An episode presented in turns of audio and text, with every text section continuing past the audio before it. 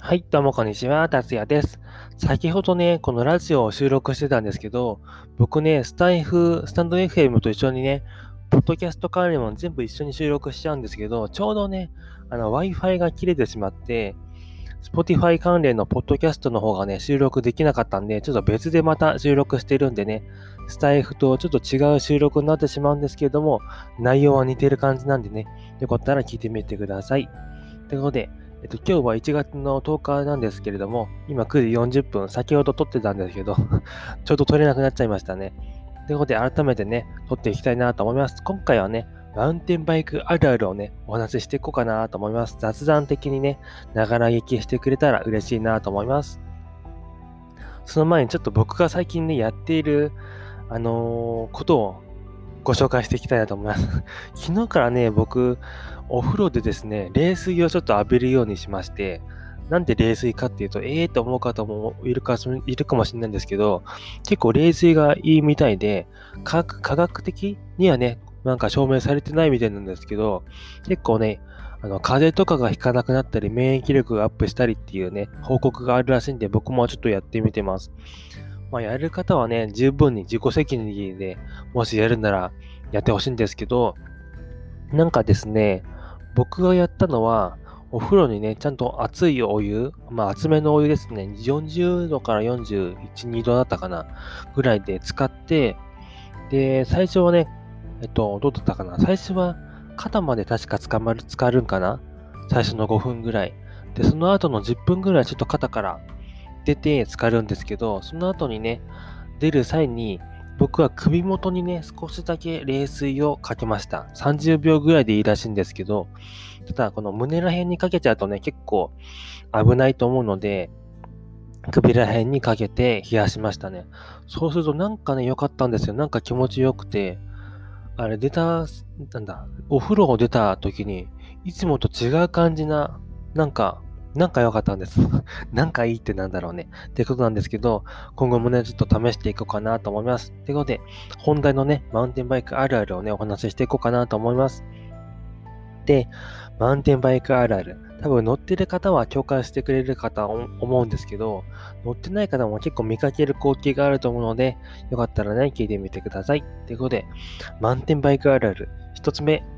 段差にね、水油寄せられる現象。結構道でね、まあ、軽い段差、段差というか階段とかもなんですけど、軽いやつなら結構ガガガガガって降りてったり、そのまま登ったりするっていう現象が結構起きたりするかなと思います。結構斜めになってる坂とかって、ちょっとね、あの、道がガタガタしてても結構降りたくなってしまったりするんですよね、マウンテンバイクだとね。ちょっと危ないとこもあるんですけど、人通りがないとこだったらある程度ないとこなら結構ね、こう人を見ながらね、降りてったり 結構あるあるなんかなと思います。あとね、オフロードに結構吸い寄せられてしまって、なんか道を走っていると、結構ね、未走路の、未走路って言うんだっけ？結構ね、整備されてないような、ちょっとした小道とかってあると思うんですけど、そういうとこにね、ちょっと行ってみたくなる現象が起きちゃいますね。そういうとこってね、結構枝とか葉っぱとかね、枯葉とか、あの、落ちてるんですけど、そこをね、こう粉砕していくっていうのが結構面白くて、枝とかだったら、こう、踏んでいけばね、ポキポキっと折れていって、枯葉だったらカサカサを、あの、音が鳴っていくと思うんですけど、その感じが結構良くて、一番いいのはね、僕的には松ぼっくりなんですよね。松ぼっくりはなんかコチコチというか なんか砕ける音がして、なんか音フェチみたいじゃないですか。なんで音フェチを楽しみながら走行できるみたいな感じがありますね。ただね、注意点としては、栗がね、ちょっと注意で、秋の頃になるとね、栗が落ちてたりするので、栗ってトゲというか針みたいのがあるじゃないですか。あれがね、タイヤに過ぎ刺さると、もう一回の終わりっていう感じなんですけれども、それはね、注意しなくちゃいけないっていう面がありますね。そんな感じなんですけれども、えっと、次にね、マウンテンバイクの駐輪あるあるをね、お話ししていこうかなと思います。で、駐輪の時って、結構マウンテンバイクのハンドルはフラットバーっていうと思うんですけど、あの、結構棒状のまっすぐなハンドルが、結構それがね、駐輪しにくくて、結構ね、スタンドをつけてない方も多いと思うんですけれども、ママチャリだったらね、スタンドをこう立てて止めれるんでいいんですけど、その棒状のハンドルがね、ちょうど壁とかにね、立てかけるときも、あの、ちょうどハンドルが当たってしまって、立てかけられなくなってしまうんですよね。で結果的にすぐ倒れてしまったりして、フレームが傷つくっていう大失態に起きるんですけれども、そういう時にね、便利なのが、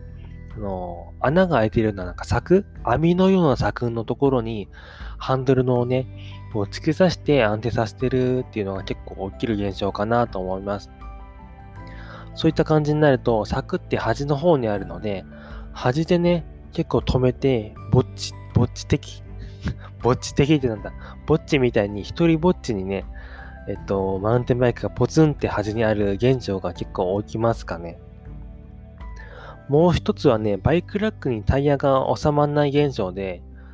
あの、よくあるタイヤを収めるスタンドというか、そういうのがあると思うんですけど、そういうバイクラックにね、結構タイヤが収まりにくくて、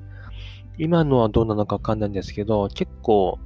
マウンテンバイクのタイヤは太いので、なかなかね、そのバイクラックに収まらないんで、結局ね、壁に立てかけたり、網のね、ラック、ラックっていうか、柵か、柵に立てかけたりするっていう現象が起きます。ということで、えっと、案外マウンテンバイクのね、駐輪は結構面倒なんで、多分ね、人によってはスタンドをつける方もいるかと思います。僕もね、最近スタンドはマウンテンバイクにつけました。ということで、案外スタンドはね、便利なんですよ、これがね。ということで、えっと、マウンテンバイクあるあるをご紹介してきました。ということで、僕のチャンネルではね、こんな感じに、自転車に特化したお話とか雑談とかね、時々にでもためになるお話をしております。よかったらね、次も聞いてみてくれたら嬉しいです。ということで、今回はマウンテンバイクあるあるあるだった、あるある めっちゃ噛んでますね、今日。マウンテンバイクあるあるだったんですけれども、次回もよかったらお聞きに来てください。ってことで最後までご視聴ありがとうございました。最後の、あの、カミカミだったんですけど、ではまた、バイバーイ。